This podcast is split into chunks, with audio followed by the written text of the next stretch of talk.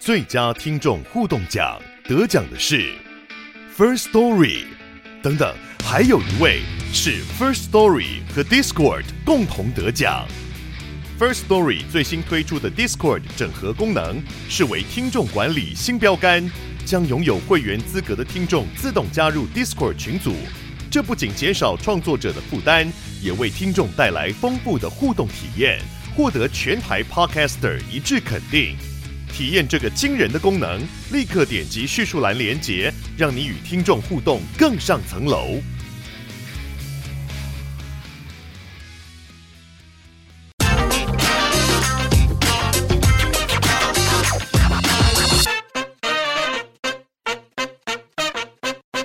大家好，欢迎收听经济轻松聊，我是主持人、今日报深度内容中心主任林安妮。今天我们邀请深度中心记者孙静源来和大家聊一聊本周推出的 NFT 大崩坏专题。我们欢迎静源来到我们节目的现场，静源跟大家打声招呼吧。大家好，我是静源。好哇，我们今天要来聊一下我们这一周的这个 cover story 哦。我们知道哈，去年啊，这个如果说我们要列一些关键词的话，NFT 可能是其中一个，但是没想到这个最近听说它快崩塌了，快崩坏了，而且全球最大的这个 NFT 平台业者 OpenSea 呢，他在七月就宣布他要裁员二十趴耶。哎，这到底发生什么回事啊？去年还那么热的东西，怎么瞬时这个感觉好像整个帝国要瓦解了？发生什么事情呢？对，真的是非常的恐怖。主要原因是有两个，一个是受虚拟货币的影响，就是以太币。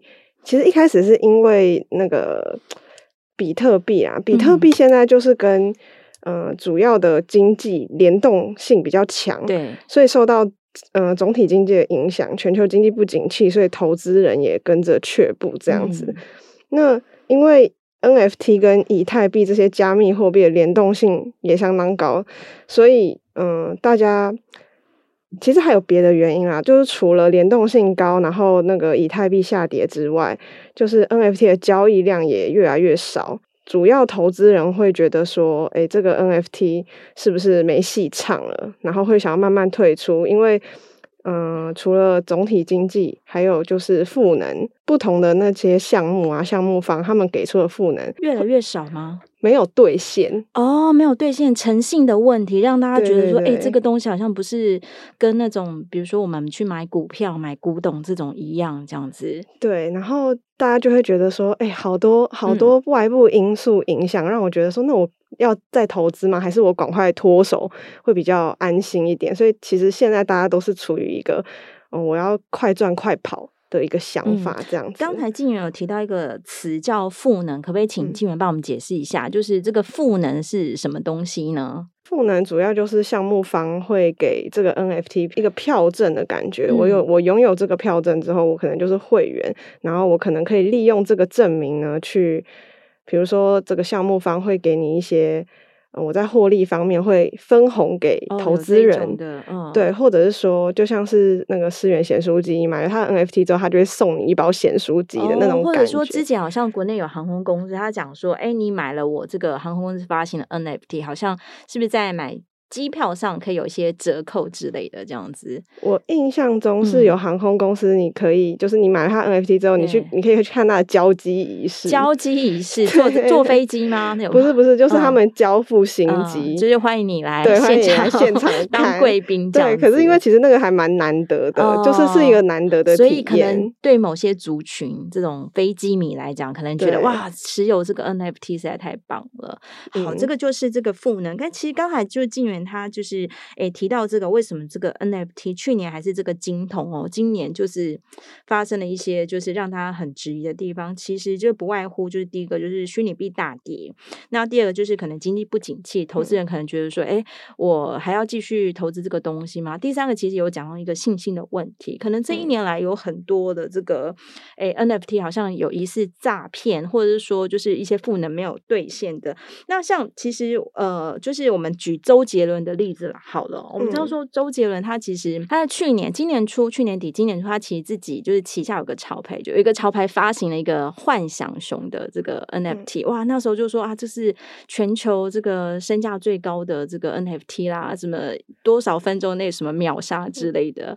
对，然后没想到就是来到这个三四月的时候，周周董又告诉我们一个不幸的消息，就是他手上就是人家送给他的这个人员的这个诶 NFT，诶这个人员好像 NFT 好像也还蛮有名，也蛮天价的这样子，然后居然被偷走了，诶这让人很匪夷所思诶，就是说区块链上的东西怎么还会被偷走？不是就是收好好的在你的钱包里面吗？对，有一个原因就是大家其实是会盲目投资 NFT。嗯就其实一开始那个幻想熊 Phanta Bear，它其实是有点像是沾了周董的光，因为它其实不是周董个人发行，它是他的工作室其他人发行的，可是就是这是。跟他有相关联的东西嘛，嗯、然后大家就会觉得说，哎、欸，那是不是说会有自己会有幻想，投资人自己会有幻想，是不是我买了这 NFT 之后，我以后可以参加周董演唱会这种赋能这样子？对对对，大家自己会先脑补一些事情出来，哦哦、所以就寄予无限幻想。结果呢？结果有兑现吗？对，结果现在就是，其实我。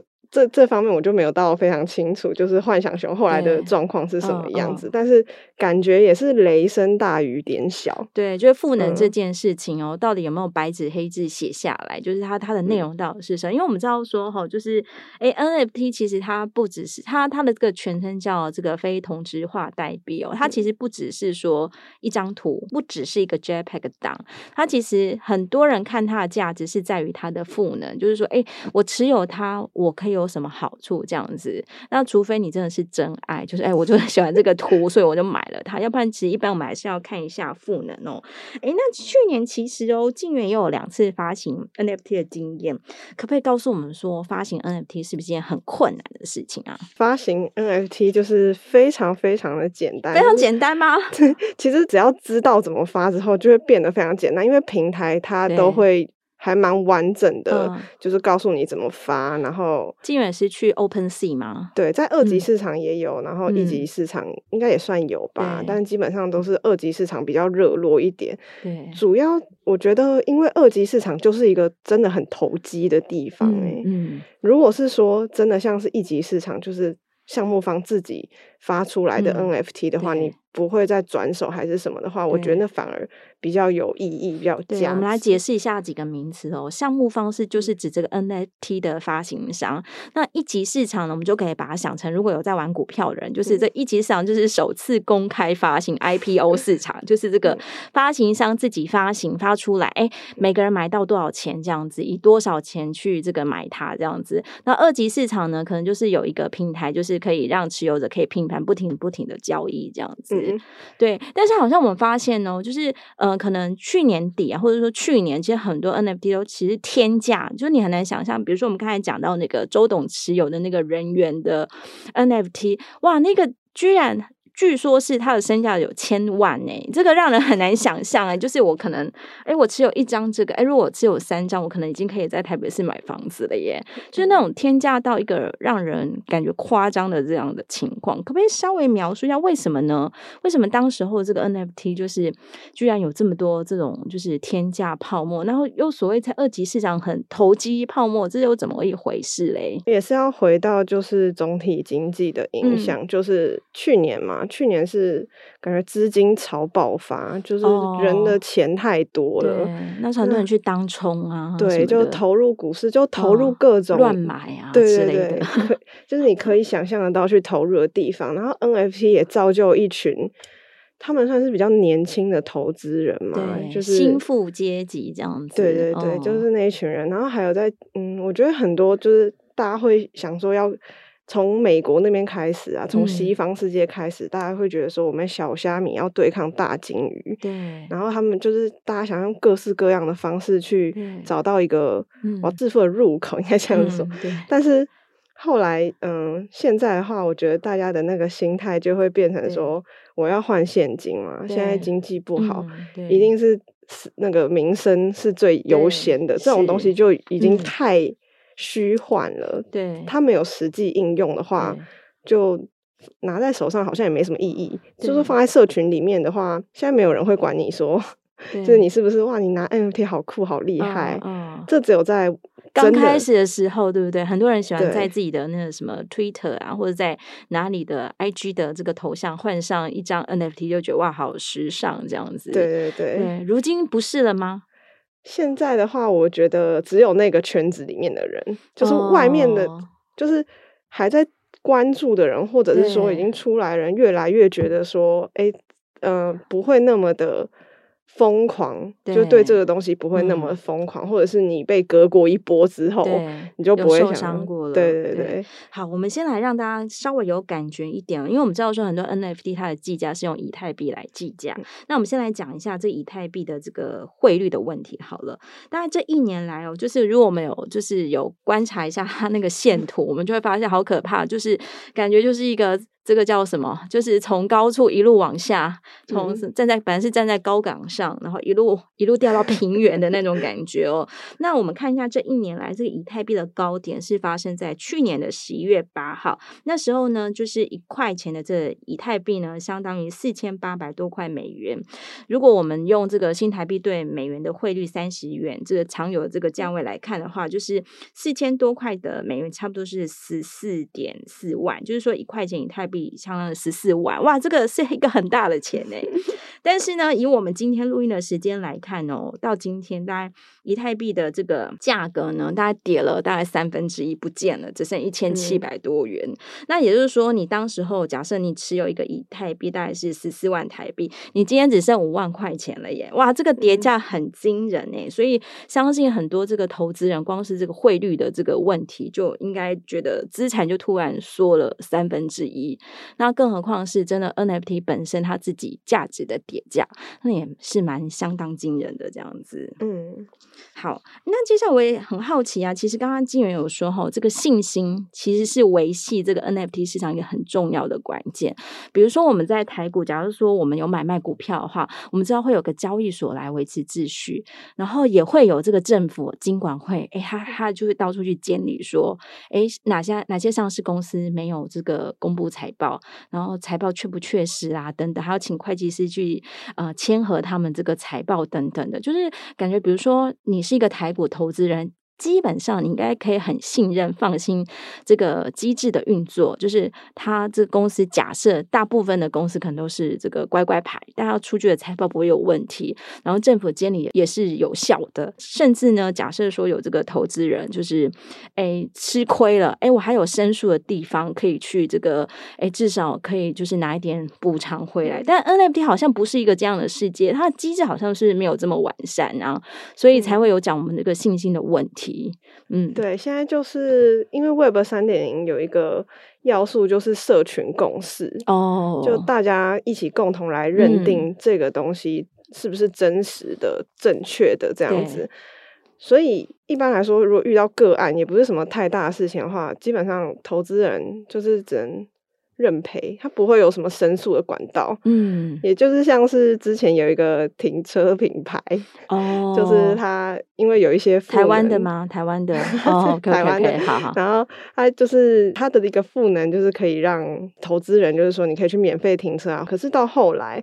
就是它实际上兑现的这个赋能是不完整的，然后或者是说它有给你缩减的，所以导致投资人会有这个吃亏的状况发生。但是问题是说，这个是没有办法，你没有什么申诉管道，你只能够。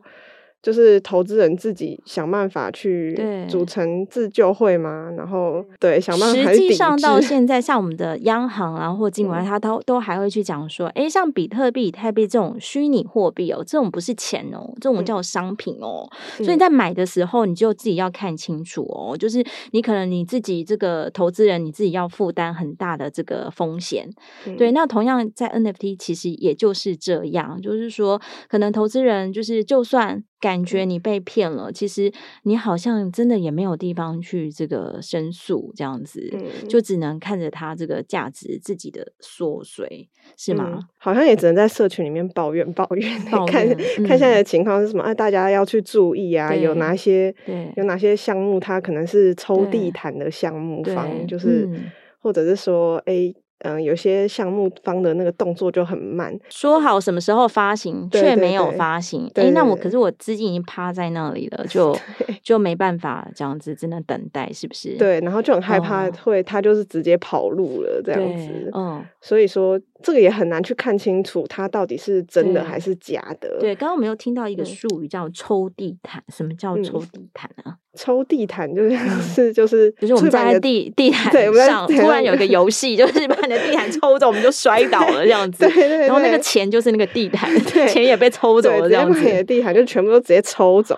哇，那这种投资人真的很伤哎。但是感觉还是投资一定是有赚有赔，要自己去看清楚这样。其实其实静远在这些专题当中，就是真的有去访问到一些就是 NFT 的年轻投资人，像刚才讲到这个就是停车。呃，知名停车品牌的发行的 NFT，哎，我看静源去描述，我觉得，哎，我自己看了也蛮心动的，因为他他就大概一张 NFT 大概是四五万块的钱，嗯、但他赋能听起来很厉害，耶，就是说你可能只要在他讲的一些点，你就可以去停车这样子，哎、嗯，感觉它就是一个有价值的东西耶，对，而且他好像是说，就是哎，约有十趴的人有机会，就是可以获得一个。永久 免费 停车，哎，这个感觉，比如说我们一般在大楼啊，我们这个住家要买这个停车位，哎，都要好几百万呢。嗯，但是我只要五万块买这个，就是等于也买到一个停车的权利。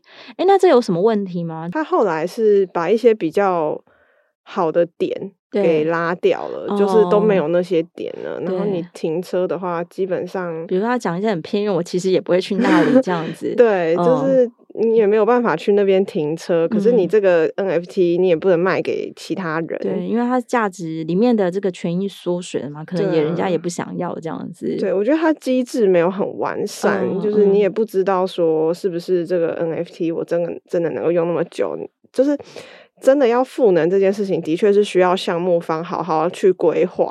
对，就如果你没有规划好的话，去会引起很多民怨。嗯、对，对，其实我觉得这个。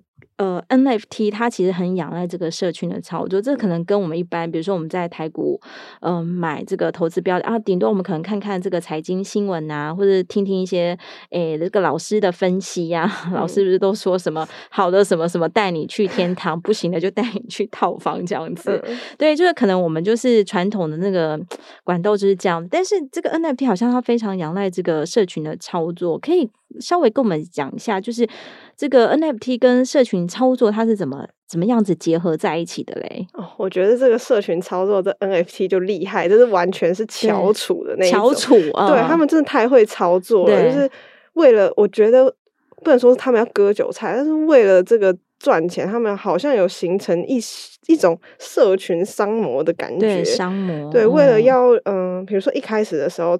前期其实现在 NFT 的那个变化已经很大了，对，就是这么短时间来看，那变化很大。一开始大家会抢白名单，哦，就白名单这个东西，就是它会让你去，嗯、呃，有限定某一些。对，数量就是你可以先去优先去购买的权益，在在他 NFT 铸造前，他可能有一些优先购买的权利。只要你进入这个白名单，也许你就可以。哎，这真的很像台股的新股抽签哎。可是白名单要你做的事情很多，不像是台股，我只要去排队登记就好了。嗯，白名单可能要你对。哦，之前之前就是有那个受访者说，哦，还要写一篇论文才可以写 论文，对，要给进那个白名单，你要 加他们的社群，你要按赞，你要转发，你要做很多事情，然后说明这个 NFT 对你有什么样子的意义之类的。什么？真的是一个论文啊？不能可以抄别人的吗？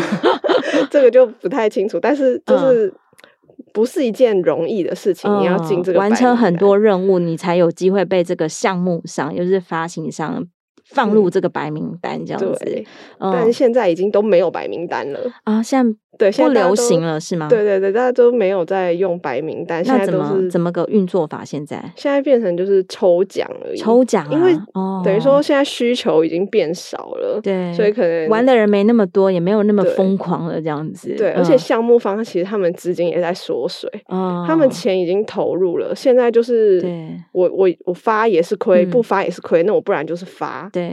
对，那我发发出来之后，我我为了要赶快让我的 NFT 起来，那就只能靠抽奖这种方式，然后再布一些装脚这样子，嗯哦、就是靠最简单的抽奖方式吸引持续吸引人潮进来。对，还有装脚啊，就是 比如说进园还是桩脚，你要负责带一百个人进来这样之类是吗？就是负责把价格拱、嗯、上去这样子。对、哦，然后我觉得他们也有观察到社群有一些人目前的投资方式是怎么样的，嗯、那他们就是可能想要赶快套现啊，赶快套利这样子，对，他们就用嗯小赚快跑的方式，就我只要赚一点点就好，哦，但是我还是要赚，所以他们就是。一定会给你各种优惠，对，就比如说你我不需要这个不需要铸造费，对、哦、之类的，哦、那然后你就可以去，你更容易取得了，但你也有更大的压力，时间要赶快卖出去就对了，这样子。对，所以二级市场是一个比较好去判断的地方，哦、就是说，哎，这个好像有人已经在上面。开出价格了，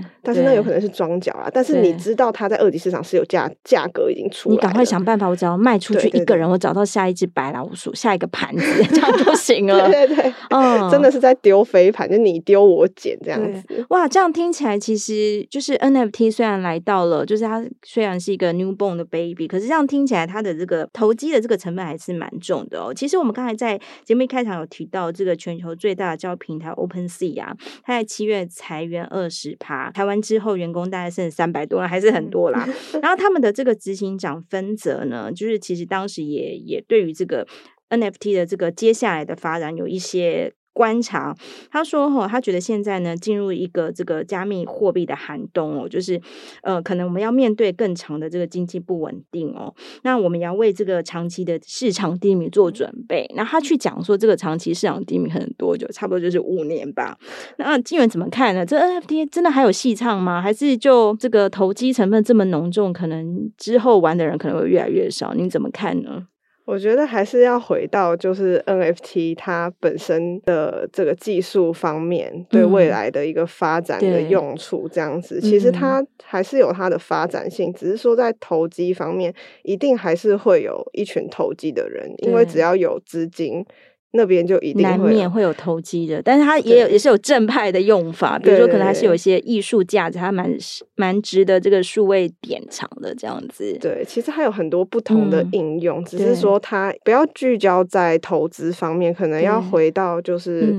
呃，区块链 Web 三点零上面，就是未来发展到底要用 NFT 作为一个什么样子的媒介，这样子，嗯，嗯，会是比较好的正途这样。正途。好哦，今天非常谢谢静远哦，来到我们的节目当中，跟我们讨论各种关于 NFT 的议题，希望对听众朋友们有所帮助。如果有兴趣呢，也欢迎到今日报的网站来阅览文章。今日报已经在去年十月推出数位订阅服务，里面有非常多的国内外产业深度报。有心的听众朋友，欢迎订阅阅读。